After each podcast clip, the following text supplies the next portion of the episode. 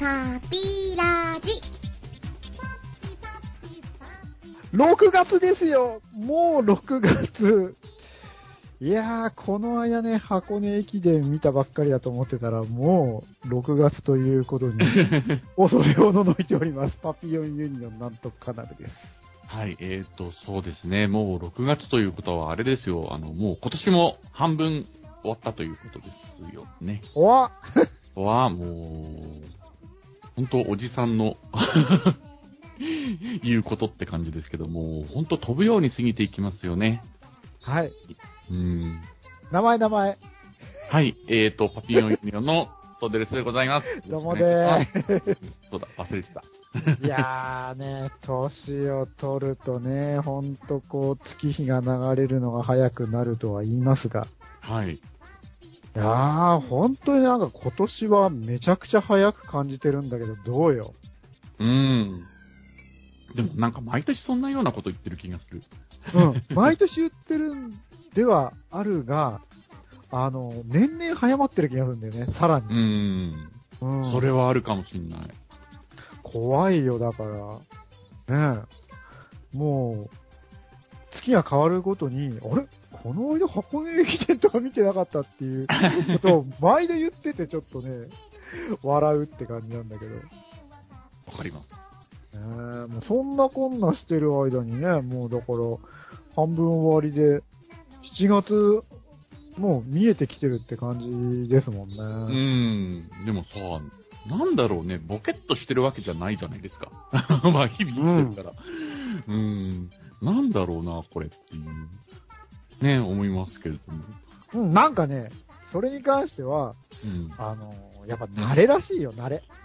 うーん、そういうやつなのかな。うん、なんか、刺激がやっぱこうね、こう、子供の頃に比べりゃ、まあね、日々、経験したことの繰り返しになってっていうようなうん。ことなのかな。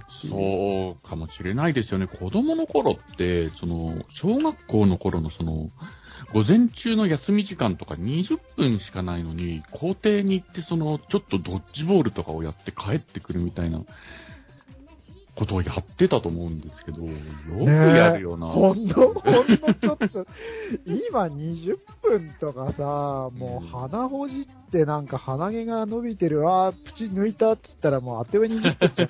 そうですよね。ねえ、怖いわーね。まあ、そんなこんなでですよ。もう7月もね、もう見えてきてるということで、えーはい。6月といえばですね、あの、春から始まったアニメがぼちぼち、もうクライマックスを迎えようという、そんなタイミングなんですけど。そうですね、はい。うん。今期見てますか、アニメ？そんなに見てないんですよね、実は。うん。まあ、二つ三つとか、それぐらいな感じで、ちょっと全然その終えてないんですけど、ちょっとね、そう、面白いやつとかあったら教えてほしいなって感じです。あ、はい。Yes, yes. じゃあ、ならば教えて死んぜよっていうか まあ俺もそんなに見てるわけじゃないんだけど、えー、ちょっと、今回は、まあ、春から始まった2023年春アニメもね、ぼちぼち、まあ、クライマックス突入してきてるということで、えー、まあ、いろいろと、この辺で、これが面白かったな、とか、ね、いろいろ感想を話していきたいかなと思っております。はい。はい。えー、62回ぐらいになるのかな ?1 ヶ月ぐらいは。やったような気がするんですけど。はい。はい。じゃあ行きますかね。はい。それでは行ってみましょう。パピユニラジオ。パピラジ。2、3個でしたっけ？見てるの。そうですね、はい。うん、俺もね、あんま変わんねえかな。5つぐらいかな。もう、でも、それなりに見てるじゃないですか。うん。うん。一応ね、でも、始まった頃は、さらに、プラス2つ3つ見てたけど、うんうん。3話ぐらいで切っちゃったやつとかも結構あったんで、なるほど。うんうん、その中でまあ、最後まで見れそうなのが、この5つぐらいかなーって感じなんですが、はいはい。はい。ルッさんは何見てる感じですか？あの、えはい。そうですね、私は、えっ、と、ガンダム水星の魔女2期と、はい。えっ、と、一緒ですアイドルマスターシンデレラガールズ U149 と、ね。いつもつぶやいてますね。うん。あと、推しの子です。推しの子ですね。うん、はい。なるほど、なるほど。うん。わかりました。えー、ガンダムと推しの子は被ってますね。私はそれにプラスして、えー、鬼滅と、うんうん。あと、天国大魔教ってやつと、はいはいはい。あと、これはあの、地上波じゃなくて、うん、あのーネット配信の方だけど、ヴィンランドサガの2期かな？うんうんうん。を見てる感じであります。なるほど。天国大魔教はね、ちょっと俺も気になってたんだけど、うん。手をつけられてないっていう感じなんだよな。なるほど、なるほど。うん。じゃあまあその辺話していきますがね、まずはじゃあ、はい。共通言語ということで、ガンダム、ね、はい。水星の魔女。うんうんうん。いや、結構なんだかんだどうなるかなと思ってたけど、ね、終わりまでいい感じで完走しそうな、そうですよね。ね、そんな感じですよ。うん。うん。どうする、うんネタバレ全開でいく？ああ、そうだ。ネタバレ全開なんで、一応注意してください。そうですね。はい。ネタバレでいきましょうか。はい。しょう。はい。というわけで、あの、ねえ、もうぼちぼちこう、終わりがもう見えてきてるんですけど、うん。まあ大体そのガンダムの戦争ものなんでね、最後はまあ戦争話になっていくっていうところが、まあなかなかこれが難しい。難しいですね。なんか、ううんん。まあでこ、そうう。うんはいはい、今回はほら、あのー一風変わってね、その学園決闘が、はじめこうね、ウテナっぽいような感じで始まったもんなんで、うんうん戦争っぽく最後はなるんだろうけど、その辺の折り合いがどういう感じになっていくのかなーっていうのがね、ちょっとこう、まあ期待あり心配ありで見てたんですけど、うん。うんうんうんまあなんかいい感じで、その、うまくやってるなーっていう感想うん。です。そうですね。一期の最後でね、なんかテロリストというか、地球から来て、ね、めちゃくちゃにしてって、あの辺からやっぱりちょっとシフトしていったというか、うん。ね、うん。2期はそっちの方向の話にね、ちょっと振ってやった感じかなっていう気はするので、ちょっとあの、毛色としては結構1期と2期で変わったかなっていう感じがするんで、なんかそこで、そうだねうん、なんか、うん、割と好みあるかなと思うんだけど、割と2期も好きですよ。うん。うん。なんかね、うまくやってるなーっていう、その、ポイントの一つに、うん。やっぱりあの、みんな大好き、ツイッターを見てると、やたらとね、絵がいっぱい上がってるセセリアちゃんがいるのかなっていう、その、うんうんうん話がほら、やっぱりどうしてもね、しんどい話がこう多くなってくる中で、メインのストーリーとは全く関係ないところでね、あの、うん。ね。まあ、なんて言うんですかね、あの、太ももと、うん。毎度面白おかしい、その、なんか、メスガキ懺悔室とか、いろいろなこう、思考を凝らして、視聴者を楽しませてくれて、ねえ、こう、メインのヒロインの方とかね、そっちがしんどくなってる中で、みんなのこう、清涼剤として、うまくこう、機能していたなと。うん。なんかその、この子どうなんだろう。どう、なんか割とその、立ち位置がね、ふわっとしてたというか、感じだったと思うんだけど、ここに来てなんかすごく、そうなんだよね、面白い感じになってきたっていうかね。うん。だからこう、全然ね、あのーメインのストーリーに絡んでくるようなキャラクターじゃなかっただけに、うんうん。その、うまく縁の下の力持ちとして、このしんどくな、なスレッタとかちょっとかわいそうだったもんね。ねえ、ううんん。なんかね、あそあの、セセリアちゃんに分からせられちゃったあの男の子も頑張ってるもんね。なんか。そうそうそう。まあ、まずね、その辺があのーなんだろう、うまくこうね、しんどくなりすぎない、うまいバランスでやれたなっていうのと、あんまりその戦争の方のなんかその、地球側と宇宙側の動向っていうあたりは、結構さらりとやってるじゃないですか、実は。うん。うん。やっぱメインのなんかその、ね、御三家じゃないけど、あの辺のやっぱこう、確執とか、物語っていうのが、あくまでやっぱりこう、ね、話の中心にあって、まあ地球と同行っていうあたりは、まあまあ、なんか、そんなにこう、そこにうま、なんだ、ズブズブっといかなかったのが、良かったのかなと。うん。そうね。なんかあの、シャリクの周りも割とあっさりそうそうそうそう。処理されたというか、うんね、そんな感じですもんね。そうなんだよね。うん。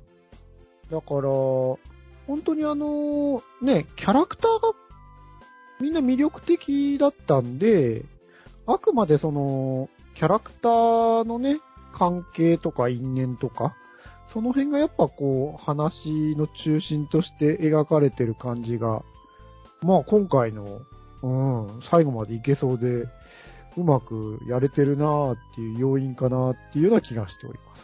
うん。わかります。まあ結構ほら、戦争もの、ほんとね、さっきも言ったけど、描くの難しいからね。難しいんだよね。私実はね、あの、よくわかってないんですよ。あの、組織が。その議会連合ってはいうのと、ベネリットグループっていうのがあって、みたいな、あの辺の関係性がなんか、最新の話のあたりで結構ガッときて、結構ぐちゃっとしちゃってるんですよね。あれ、どういう、こいつらどういう関係性なんだっけみたいなのを、うん後から調べました。なるほど。ああ、そうなんだ。そういうことなのみたいな。なんかね、あの辺はちょっとね、ぐちゃってるんで、ちょっと、なんとなくで見てると分かりづらいかなっていう感じがするんですよね。まあでもね、俺もなんとなく見てるんで、分かってない、調べてもないって感じなんだけど、うん。それでも別に全然あの、ほら、むしろグエルとか、ミオリネとか、そうそうそう。ねうあのん。辺がどうなんじゃろかいっていう、あとね、お母さんとか、そうね。うん。なんか、うー、うー言ってる。うおー、サイレンの音が聞こサえる。イレンの音うん。うん、そうそうそう。そういうやっぱ、なんか、あくまでキャラ同士のね、こう、どうなるのかなっていうドラマの方が主体がで、まあみんなね、こう、気になる、あの、思い入れがね、ちゃんと持てるキャラクターで、本当特にほら、グエル先輩とかさ、うん。完全に裏主人公でさ、もう超何かっこええし、ねちょっとね、スレッタちゃんの影が薄いんじゃないかみたいなね、ことも言われてたりして。うん。まあこっからなんだろうけどね。ね。う。。うんそうだよね。お母さんがもうあのでっかい要塞みたいなの引っ張り出してきて、そこに、ね、その、新モビルスーツで乗り込んでいくのかなっていう展開ですもんね、今。うん。ちょっとね、プロスペママが面白すぎるよね。ね本当に。煽りがうますぎるんだよな、あの人。うーん。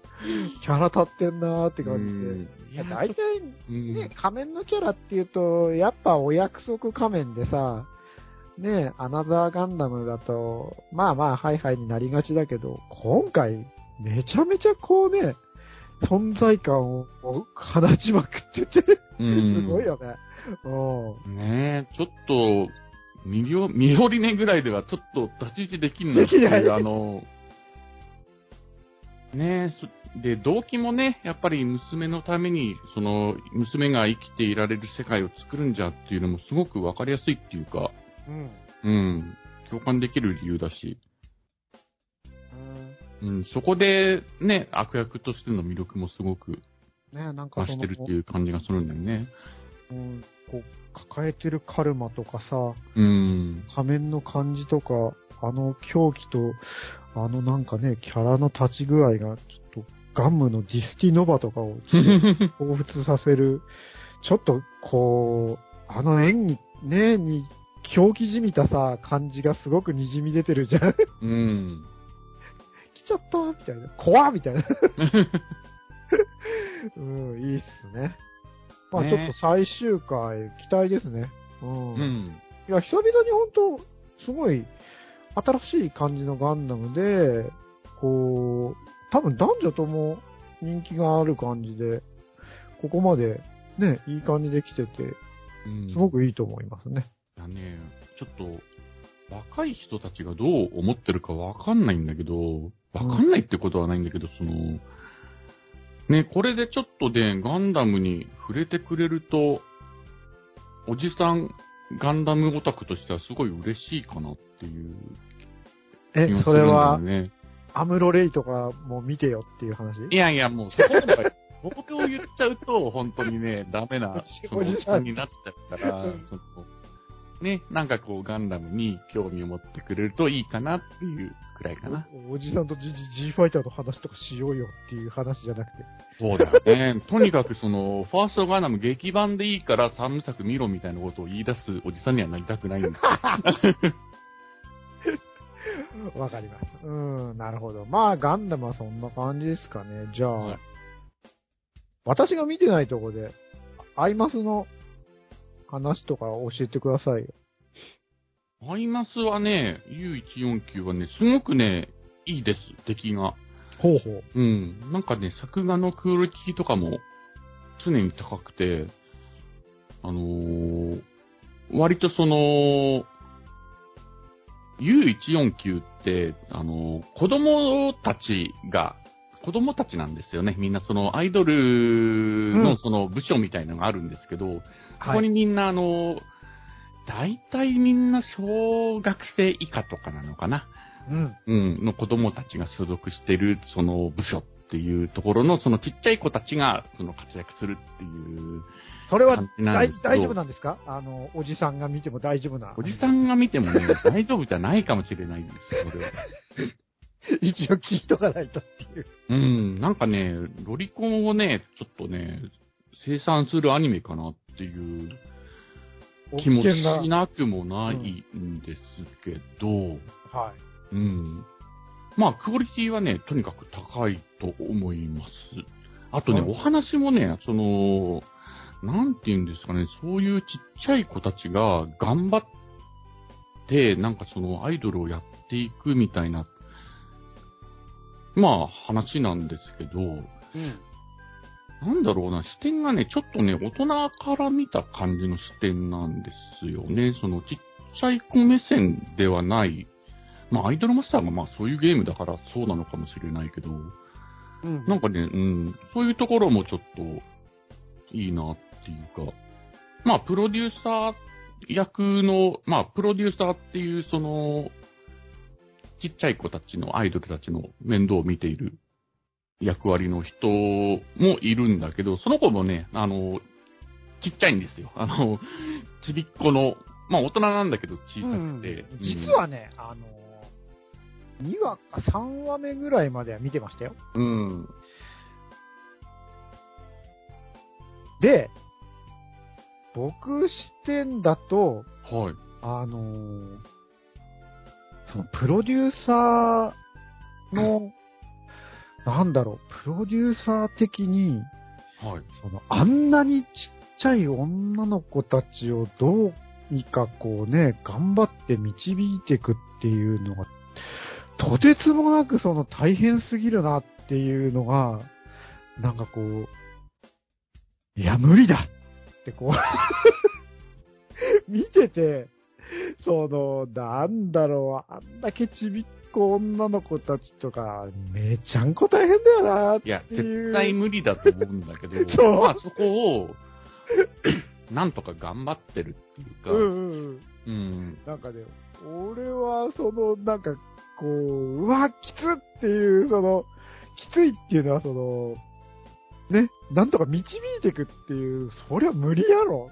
なんかこう、ああやってわけわけされるのが、もうなんか、うわ、大変やだーっていう気持ちの方が湧き上がっちゃって、なんか、それ以降見れなかった。うん、なんかね、その、お話上、まあそういうことになってるんだろうけど、その、ね、なんかこう、先生ではないわけじゃないですか、別に。うん うんでもなんかそういうね、その、ころの役割みたいなのも、その、与えられてる感じのキャラではあるんで、うん。うん、そこ難しいところかなとは思いますね。なるほどね。うん。でもなんか、そのプロデューサーも宿泊しながら、その、ね、小さい子たちと一緒に頑張っていくっていう。なんか新米先生的な、そんなう感じん、そねううんですかね。なんかね、そういうのもあって、すごくいいんですけど、まあ、確かにちょっと、アイドルマスターなので、あの、うんうんうんその辺が、やっぱり、好きな人にはハマるだろうけどっていう感じですかね。あの、私、アイドルマスターシンデレラガールズっていうコンテンツにドハマりしてるので、あの、そうですよね、なんかほら、楽しめるんあですけど。の毎回毎回、あの子たち、ちびっ子たち以外にも、ね、その、シンデレラガールズのキャラクターがいろいろ出てくるんでしょ？うんうん。なんかね、うんゲストで、その、ゲストで。うんいろんなキャラが出てくる。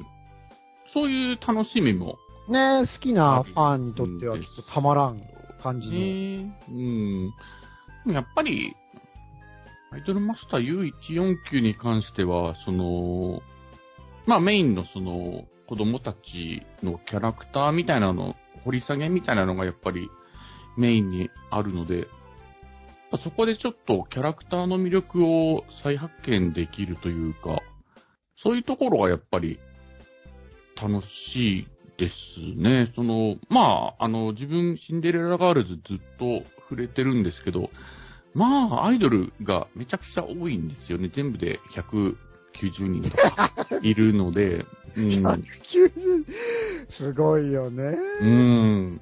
うん。なのでまあ、本当に自分の好きな子以外はそれほど、その掘り下げて見られているわけではないっていうところもあるんですよね。なんでその、アニメとかでこう、ね、そのちっちゃい子たちっていうところでフィーチャーされて、やる、ね、その、お出しされると、あ、まあこの子知ってたけど、改めてこう、ね、掘り下げられると、あ、この子すごくいいなっていうのが私もあったりして、U149 を見て、俺すごくいいなと思ったのが、佐々木千恵ちゃんっていう子がいるんですけど、いや、わかってますよ、佐々木千恵ちゃんね。佐々木千恵ちゃん、割とその、ね、なんか割と内気で、私なんてってちょっと自信がない子で、うんで、そういう子がちょっと周りの助けもあって、ちょっと勇気を出して、前に進んでいく。内気な子がね、こう、勇気を出してちょっと前に進んでいくみたいな話、俺めちゃくちゃ弱いんで、なんか、うーん、頑張れってなっちゃって。あれですよね、あのーこの間、大阪の方に。はい、アイビ行ってきました。そうだね、ちょっとあの、うん。アニメとかとは全然、あんまり。あ、そうなんですよ。その U149 の、そのメンバーの人たちがほとんど来てなかったんですよ、あ、ね。そうなんだ。うん。なんで、まあ、また別でやるのではっていう話もありつつ、そういう情報は出なかったんで、えー、どうなのかなっていうところなんですけど、まあ、ライブの話をすると、あの、まあ、コロナの規制も多少緩和されて、声を出すことが OK になったんで、あ、久々に。久々に、久々に声を出してね、その応援できたっていうのが、やっぱり楽しかったなっていうところと、あとまあ、ちょっと話すと長くなんで、趣旨とずれるんで、やめときますか。はい。って感じですかね。なるほどですね。わかりました。私の方が、あれかな、ルッさん見てなくて見てるって言って、さっきね、ちょっと気になってるって言ってた天国大魔教。はい、はい。なんあの、ルーさんめちゃくちゃ好きだと思いますよ。あのーいわゆるね、週末世界っていうか、あの、うんうんうん。あとアフター世界で、まあ、どうやって、こう、生きていこうかっていうサバイバルっぽい感じの話なんですけど、とかく、その、謎が多いんですよ。うんうんうんうん。出てくるへんてこなその、モンスターもなんだかわからなければ、その、まあ、タイトルにある天国大魔教っってるのね、なんか天国っていうのもなんだかよくわかんないし、その、もう多分、あとちょっとで話が終わるかなっていう、ここまで来てて、まだほとんど謎が解けてないっていう。謎だらけっていう感じなんで、うん、あのーすごく、これもなかなかいいです。面白いです。なんかね、うん。気になっていて忘れてた。そっか、うんあの、今期のアニメだったんですね。なんか、うん。そうなんだよね。なんか漫画でアフタヌーンでやってるやつなのかな？あー、うん。なるほど。うんね、作者の方が、あの、なんだっけかな。石黒さんっていう作者で、その、それでも街は回っているとか書いてた人。あ、ねそうなんだ。うんだから絵柄がね、ちょっと変わったかなっていう感じで、え、ああ、そう、あれかと思って、ちょっとこう、ほえーってなったんだけど、へえ、うん。あそれ待ちの方なんですね。へえ。そうそうそうまあ、あのーぜひ、絶対ルサーの好きなやつなんで、うんうん。まあ見てください。はい、ちょっとね、チェックします。はい。。まあ、あとは、被ってる推しの子と、俺が見てて、ルッサン見てないのっていうと、ヴィンランドの2期と鬼滅の2期で、どっちも2期だからな。まあ、話すあれも。特に鬼滅はね、もう日本中誰でも知ってる作品なんで、今更ここにどうこう言うあれはないけど。うん。鬼滅うんって、あの、私漫画は全部当たってるんで、まあ大体内容は知ってるんだけど、はいあの、ねアニメどの辺？刀鍛冶のとこです。あ、そうなんだ。えっ、ー、と、刀鍛冶、あ、甘露寺ちゃんがうんうん。大活躍ってとこです。次で最終回です。あ、そうなんだ。ううんん、最後ね、なんか、あの割と上限の連中も結構出てきて、うんうんううん。ん。なんか、拡大版で、2話ぶっ続けで一気にやって、最終回って感じらしいですけど、まあ、ともかくね、あの、クオリティが、あの、い毎回劇場クオリティで、ああ、うん、すごいらしいんだよね。うんさすがでうんすごいわーっていう感じなんで、うん。まあまあ、見ててね、やっぱ、もうこれは、に日本中誰でも好きなね、鬼滅なんで、まあ、間違いないっていううん、間違いないやつっていう感じですかね。ねあとは、ヴィンランドサガっていうね、そのバイキングのやつなんですけど、うん、これのちょっと2期っていうやつを見てるんですが、うんはい。まあ、あのーこれはね、本当にタイガー系のやつで話がめちゃくちゃ長い感じで、うんうんうん、ちょっとね、2期に関しては、もう、ともかくしんどいフェーズが長すぎて、長すぎてそうなんだ。え。うん、ようやくね、苦労して最後までたどり着けそうで、うん、ああ、なんとか頑張ってそのしんどいしんどいところを見てきて、はあ、ややっとここまでたどり着いてよかったな、みたいな感じでしー、なるほど。なんかね、漫画はね、ちょっと気になってるんですよね。みんなのさ、面白そうだなと思いつつ。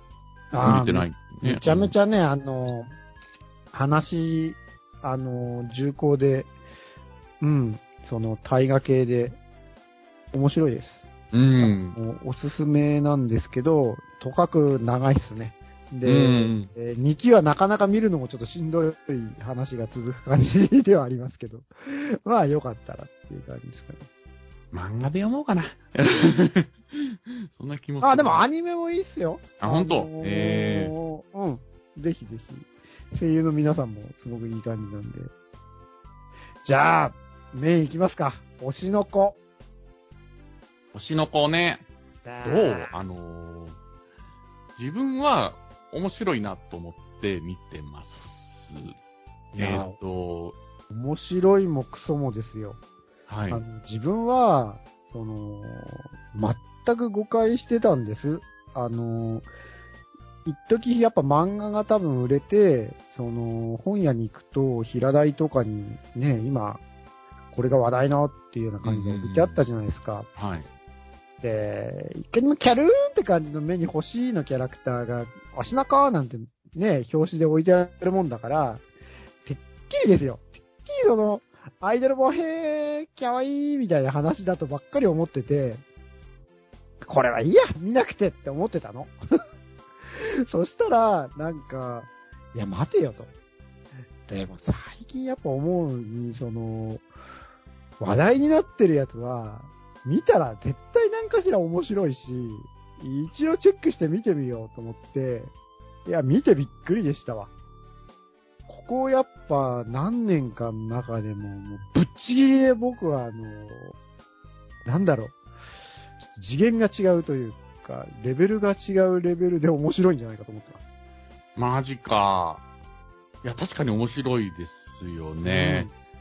あのー内容としては、なんて言うんですかね、どっちかっていうとサスペンスとかミステリーに近いっていうか、うんうん。なんですけど、もう、今受けてる要素みたいなのをガンガンぶち込んで、なんかもう、面白く仕上げてるっていうか、ね、アイドルもそうだし、その、ナロー的な転生もそうだし、なんかそういう、その、面白い要素みたいなのをゴリゴリぶち込んで、ちょっと、ミステリー仕立てというか、に仕上げてる、その、手話みたいなのはすごいなって思うんですよね。俺も普通、あ人に勧められて、猛烈に勧められて見たんだけど、その見た目の、まあ、パッと見のこの印象とは全然違うから、まあ見てくれって言われて、見て、あ、面白いなっていう感じです。はい。ーうん。いや、本当になんかもう今期の中ではもうちょっとぶっちぎりぶっちぎりでい、まあナンバーワンかな。今期という、いうもう枠じゃなくて、ここ何年かの中でも、こんなに、わあ、面白いって思ってるのも久しぶりかなっていうぐあらい。まあ、うんそこまで押してるんですね。なんかあの、まあ自分ももちろん面白いなと思いつつ見てるけど、ね、そのカナルさん的にそこまで刺さってるんだっていうのはちょっと意外でした。はい。激、激、激刺さりですね。その、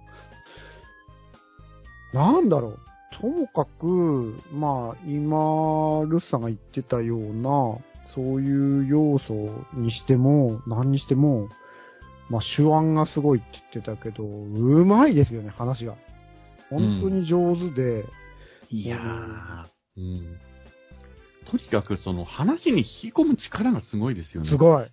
うんん、だから、ぐいぐい引き込むし、アニメ見てても、うわー、どうなんじゃ次はっていうところでね、終わっちゃって、毎週ヒーヒー言いながらこう見てる感じで、いやー、なんかその、ね、キャラクター、どの子もなんかこう、感情移入させるのがすごくこう上手っていうか、あの子もこの子も気になるし、応援したくなるしっていう感じですげえなと思って、うん。うん。面白いっすね。うん。なんかあのーちょっとね、感覚としては、めちゃくちゃ面白い洋ドラ見てる感じっていうのかな。うん。そんな気がするんですよね。なんかそういうエッセンスも入ってるのかなっていう気がねするんですけど、あの、俺は知らないんですけど、あの、そ同じ作者のさ、あの、んあるじゃないですか。前、めちゃくちゃ流行った、やっぱりめちゃくちゃ流行った、かぐや様はなんとかっていう、うん。うん。同じ作者の方なんですよね、確か。ああ、かぐや様告らせたやつですね。そうそうそうそうそう。うん。へえとかも、ちょっとね、そっちも気になってるっていう感じです、かぐや様は告らせたいは、あの、見ましたよ。うん。アニメも見たし、あのー実写の映画も見ましたよ。ええなんかね、うん。あっちもすごく流行ってるなという、面白いってみんな言ってるなと思いつつ、自分は当たらずに 終わってしまったんですけれども。うん。うん。佐渡島の人なんですよね、この人。あ、そうなんだ。ええうん。ねえ、面白いよね。うん。ここは、ちょっとめちゃんこ面白いですね。まあ、なんだろう。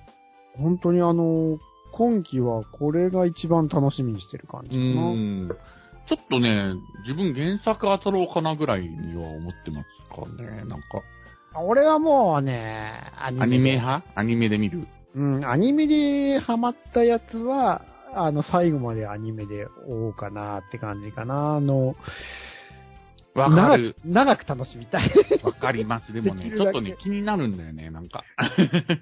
バーッと見ちゃうとさ、その場で終わっちゃうんで、うんその、なるべく楽しみは長くこうね、撮っておきたいなっていう派です。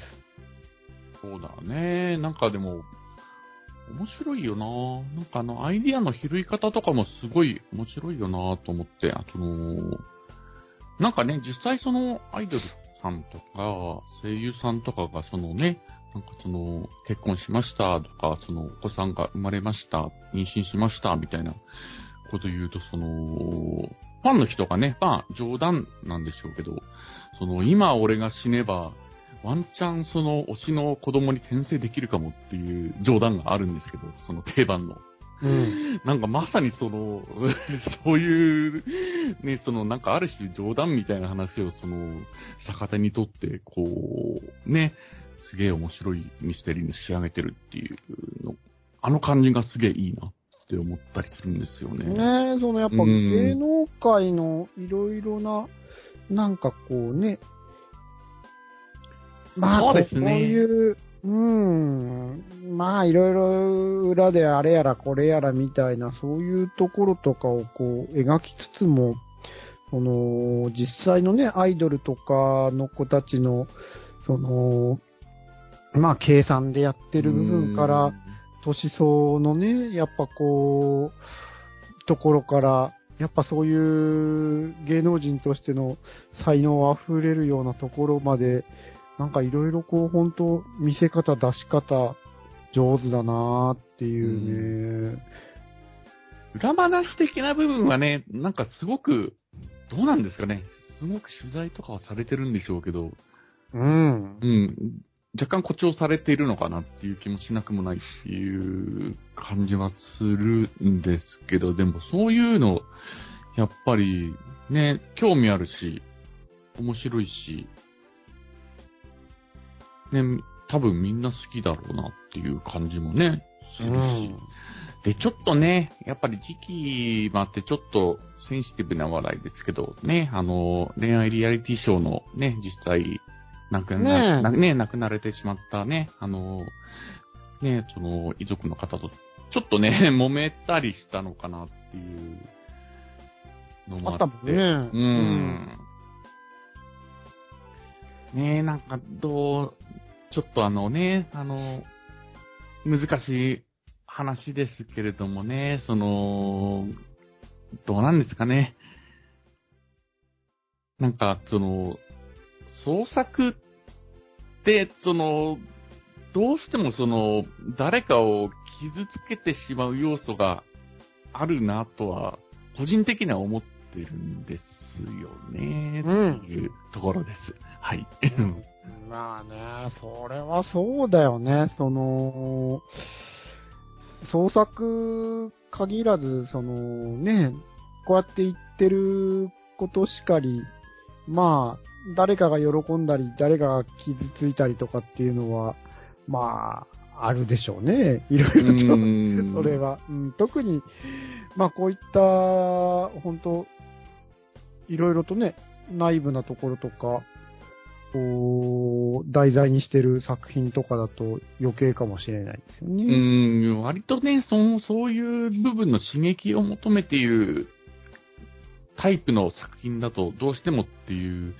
部分はありますよね。本当に万人向けで、本当に誰もが、その全人類楽しいなって思える感じの作品ってなかなか難しいですよね。本当に、任天堂の、任天堂のゲームとか、そういう。あれかな？